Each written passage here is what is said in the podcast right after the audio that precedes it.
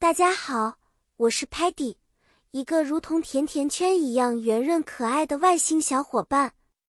我对新鲜事物特别感兴趣，比如美术作品啊，它们总能吸引我的目光。今天我们要一起学习一些关于美术作品的英语词汇哦。在美术的世界里，有很多不同的词汇来描述各种作品。我们常听到的有 painting。绘画 （sculpture）、雕塑和 drawing（ 素描）。当我们看到彩色的画时，可以说 “Look at that colorful painting”，看那幅多彩的画。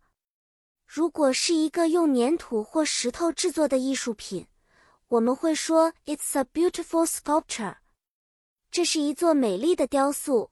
素描通常是用铅笔或炭笔做的，我们可以说。This drawing is so detailed.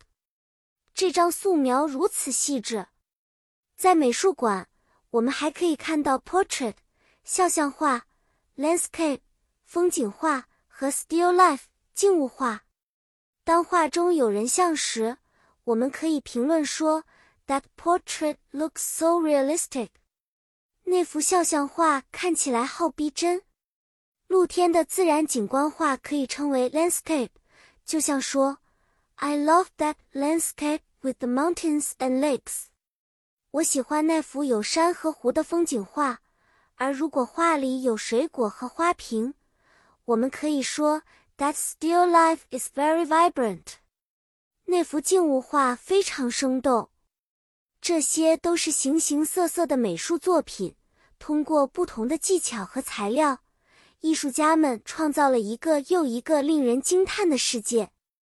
小朋友们，你们最喜欢哪种类型的艺术作品呢？好啦，今天的小小艺术课就到这里啦。记得多去美术馆看看真正的艺术作品，你会发现更多的美丽单词哦。期待下次再和大家一起探索不一样的知识。再见了。